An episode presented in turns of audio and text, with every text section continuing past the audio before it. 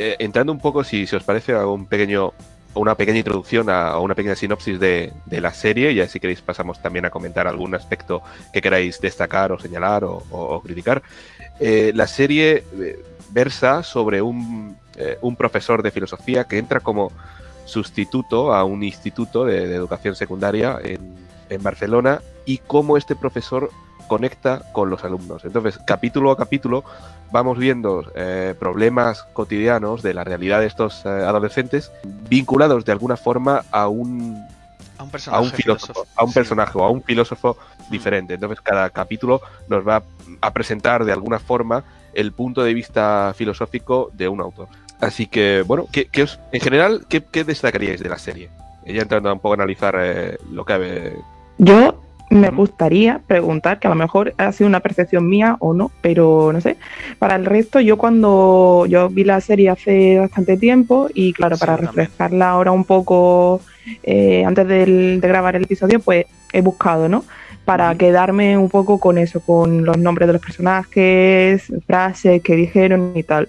Y, y no sé si os ha pasado a vosotros, pero a mí, por ejemplo, una de las cosas, una de las cosas que más me ha dolido es que no he visto eh, citados a, a los filósofos.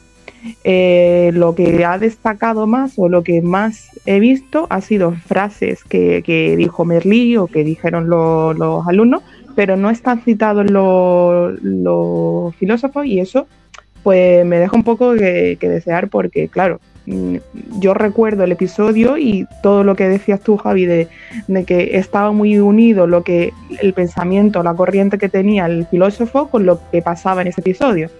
Y después no lo he visto aquí reflejado. Entonces, no sé si eso ha hecho un favor o no a la filosofía. Yo os explico mi punto de vista de la serie, ¿vale? Para empezar, bueno, para mí Merly realmente es la versión extendida del Club de los Poetas Muertos. ¿Vale? O sea, porque realmente el concepto es muy similar, ¿no? Eh, es cierto que obviamente el Club de los Poetas Muertos no da para tanto, pero realmente es un concepto muy similar, ¿vale? Y varias cosas. A mí en primer lugar, la serie es verdad que me ha gustado un montón, ¿vale? Porque es una serie que es verdad que te hace pensar de cierto modo. Pero no sé hasta qué punto te está haciendo pensar, ¿vale? Para que tú cojas una doctrina o para enseñarte a pensar por ti mismo. Porque yo sí es verdad que he visto que la serie, dentro de lo que cabe, y dentro de, sus momentos exagerados de fantasía que tiene en algún momento, en ciertas pautas sí puede llegar a confundir a un adolescente de que la vea de cómo es la realidad. Porque hay ciertas situaciones dentro de la misma serie que están muy, muy, muy exageradas. Es cierto que las situaciones filosóficas están muy bien planteadas, pero luego hay cosas que le pasan a los chavales que me parecen demasiado. Yo no creo que sea exagerado, ¿eh? No sé. Yo creo que es lo que suele pasar en. a ver. Bueno. Bueno, eh, en, tu caso, Rubén, que tratas día a día, sobre todo con, chavales ¿no? de educación secundaria, ¿qué, te merece la serie en general y, hasta qué punto crees que se asemeja o no con la, con la realidad o lo que tú te puedes encontrar el día a día. Uy, eh, Merlí siempre sale también en la primera clase de filosofía en todos los cursos. Hay una siempre lanzo dos advertencias, ¿no? Eh, filosofía no es Pablo Coelho, ni los sobrecitos de azúcar estos con frases bonitas. los Mr. Wonderful. Los Mr. Wonderful, exacto. Y tampoco vamos a ponerlo aquí a, ser Merlí, ¿no? Para que rebajar un poco las expectativas también de lo A mí la serie me gustó. Yo la vi también hace un par de años y, una serie que me gustó. Pero tampoco creo que sea, ¿cómo decirlo?, una serie filosófica. Hmm. Eh, es decir, densa, que trate unos problemas eh, típicos de la filosofía. ¿eh? Otra cosa es que trata unos problemas que la filosofía lógicamente aborda.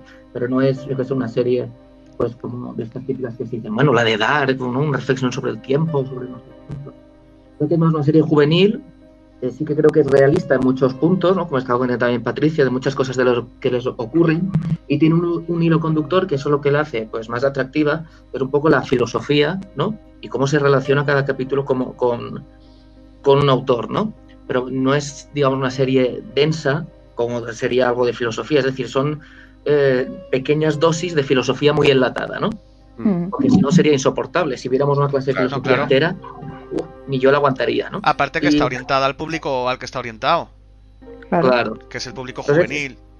Es- exacto, sí que sabe, pues, cuando se habla de algún autor, tratarlo el tema, digamos, más relevante, y eso creo que tiene mucho mérito, ¿no? Es decir, creo que el guion está bien escrito y tratar los temas puntuales de cada autor que se relacionan con los capítulos, con los problemas del- de los alumnos. Ahí sí que puede ser un, no sé, libros típicos de introducción a filosofía que trata la filosofía, pues, desde el problema del amor, ¿no? Y habla de autores que hablan del amor.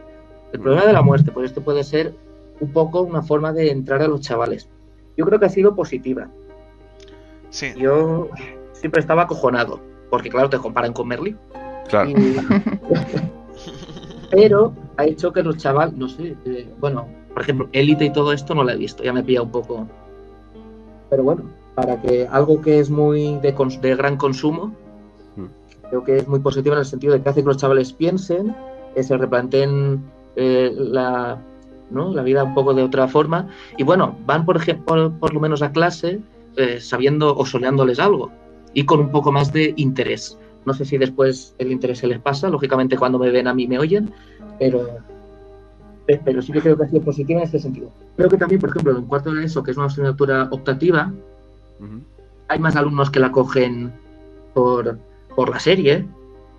Y no sé hasta qué punto incluso pues ha habido un boom en las facultades de filosofía. Y ya como ya no lo llego a ver, pero puede Pues ay, pues es Claro, algo pero- interesante. el problema es que esto sea una moda, Sí, ¿no? En el sentido de decir, En, en tu caso, Alfredo, porque ha hecho Rubén una referencia a las facultades de filosofía, que, mm, ¿has, has encontrado un boom en cuanto a nuevas matriculaciones eh, o, o mayor motivación después de esta serie?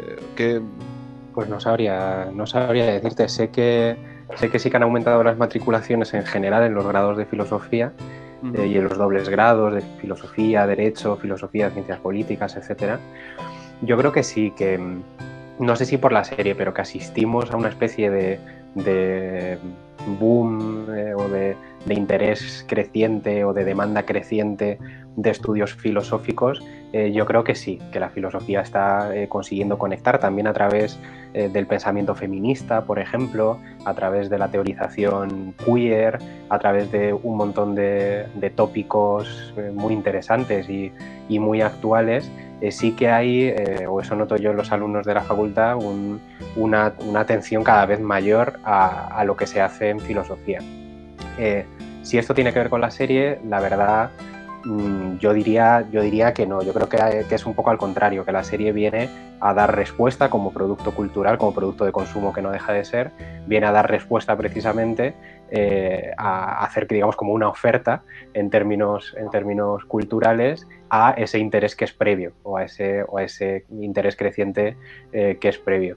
Y, bueno, y sobre lo que planteabais de si, de si Merli ayuda a divulgar la filosofía, pues depende de lo que entendamos por divulgar y por filosofía. Ayuda a quizá, como decía Rubén, que estoy completamente de acuerdo, a que los chavales tengan menos miedo y les resulte algo un poco más simpático, un poco menos agresivo eh, de lo que quizá era hace 10 años. Que ayuda a divulgar la filosofía, eh, pues yo creo que sencillamente pone en circulación algunas eh, frases célebres de filósofos, eh, que es verdad que están bien escogidas, eh, pero que mmm, con las que hay que tener un poco, un poco de cuidado. Quiero decir que eh, no deja de ser las frases escogidas y los filósofos escogidos, filósofos que, que, que, se escogen para que la trama funcione y para que, las distintos, para que los distintos temas de la serie avancen. Eh, pero no estoy seguro de que uno pueda saber más filosofía después de ver la serie o que le den más ganas ni siquiera de ponerse a leer filosofía después de la serie. Eh, quizás sencillamente sirve para que bueno, para que los alumnos se acerquen de otra manera, efectivamente, con, con un poco más de, de ganas a, a, la filosofía y para que quizás sí cambien un poco su manera de relacionarse con, con la disciplina, pero eh, no estoy seguro de que la serie en sí misma eh, pueda hacerle un, gran favor a la filosofía, tampoco lo contrario, pero no, no que no que gracias a la serie en las facultades de filosofía no demos abasto. Yo creo que, que no va por ahí. También es verdad que, como habéis comentado, las ser un producto de entretenimiento, eh, donde hay pequeñas dosis de, de, filosofía y es verdad que plantea o tiene pequeñas cuestiones, ¿no? Que te pueden hacer reflexionar o pensar, sobre todo si estás en una edad como en eh, un periodo como en la adolescencia, donde eh, te estás haciendo preguntas prácticamente todo el tiempo, ¿no? Te estás cuestionando también tu identidad o qué quieres hacer o qué quieres ser en, la vida, ¿no? Pero eh, eso desde el punto de vista quizá adolescente, pero desde el punto de vista docente, ¿creéis que se hace también una pequeña crítica en algún aspecto al sistema educativo como tal? A mí sí, a mí eh, ese yo creo que es la cosa más, más importante o más interesante de la serie. Yo creo que tiene que ver con la figura de Merly. A mí eh, la serie me parece eh, entretenimiento y una serie de una calidad normal, más bien tirando a mala si nos ponemos a, a pensar en las, en los distintos, en las distintas tramas. Eh, no en todas, es verdad que, algunas tienen más interés que otras, pero eh, creo que en muchísimos aspectos no es más que una serie de adolescentes con problemas entre ellos de adolescentes, con historias amorosas, por cierto, un pelín machistas, em, con, bueno, con problemas de la juventud tratados con, pues de forma muy convencional, pero me parece que que donde está el, interés fundamental de la serie es en la figura de Merly. Eh, pero no tanto, además de por el hecho de que sea filósofo y de que enseñe, enseñe filosofía a los alumnos, por lo que encarna ese personaje en términos de libertad, en términos de, eh, bueno, de, ser una especie de outsider que agita a los alumnos. Yo creo que lo más filosófico de la serie es ese personaje carismático de Merlí, con sus luces, con sus sombras, con su, con su toque de machismo, que, yo creo que es muy, muy evidente. Es muy evidente, sí. Mm. Y, con, eh, pero que, desde luego lo que hace, y eso es innegable, es agitar a los alumnos. Es mm, eh, como, digamos, sustraerles eh, todo el suelo en el que pensaban pisar firme y poner patas arriba ese instituto en el que todo el mundo está encantado de conocerse, en el que todo el mundo está encantado con su identidad sexual, con sus relaciones de pareja, con su manera de afrontar la vida y la docencia, eh, con toda la burocracia. Merlí es como una especie de, corrosivo, ¿no? Y de eh, como una especie de figura socrática que viene, como Sócrates en Atenas entre sus conciudadanos, que viene a ese instituto eh, en Barcelona y que pone el dedo en la llaga, que pregunta, allí donde todos dan respuestas fáciles, él pregunta qué son las cosas, por qué las hacemos así, por qué enseñamos así a los alumnos, eh, por qué utilizamos pizarra en vez de eh, bajarnos a, la cocina a dar clase, por qué no sacamos la clase a la calle, eh, por qué no nos preguntamos sobre cosas que, nos, que no son muy propias y que vivimos como muy personales. Es decir, yo creo que ese es todo el concentrado de filosofía para mí en la serie está en el personaje de Mergui, que me parece, eh, problemas que tenga, me parece fantástico. A mí... me parece me, parece también muy interesante, como dicen, los temas que trata y, yo sí que creo que son realistas, eh, por lo que decía Dani, de que a lo mejor exagera. Yo creo que realmente, mm, por resumir, eh, muchísimo, muchísimo, muchísimo. Los temas sobre los que trata, por ejemplo, sobre el narcisismo de los adolescentes, eh, la sexualidad, que como decías, pues hay quien la puede tener más definida, quien no, pero cómo eso está aceptado dentro de el resto de compañeros y dentro de, dentro de la sociedad. Y después lo que es el pensamiento eh, autodecisivo, ¿no? De ahora, después de, este bachillerato que estaban haciendo, qué van a hacer después, y es la parte que yo, a mí yo siempre me lo llevo a mi terreno, el qué vamos a hacer después cuando terminemos esto, y planteanos la diferencia del pasar al mundo, que creo que la secuela que, hubo de, con uno de los estudiantes, no recuerdo el nombre de la eh, secuela. Paul, Rubio, se es como el paso, ¿no? De, después de ser estudiante a pasar a la vida adulta. Y creo que son tres eh, temas muy importantes que, quien trabaja la, serie y que al final, pues de una forma u otra, es lo que a todos los adolescentes no, nos ha tocado. A mí lo que me gusta, sobre todo de la serie, ¿vale? Y voy a hablaros un poquito de, del final. No lo voy a contar, pero sí voy a hablaros un poquito, ¿vale? Lo que me gusta es eh, que cuando la serie te va a dar a entender, ¿vale? De que todo el mundo va a tener una vida perfecta, ¿vale? Y que todo el mundo pues tiene su futuro, tiene su pareja y tal. luego al final te, te dice que no, que, que, la vida no es, no es tan bonita, que siguen pasando cosas, que, que vas a tener que seguir luchando. Ese mensaje a mí se me quedó muy, muy grabado. Continuamos en el siguiente episodio. Dale al play.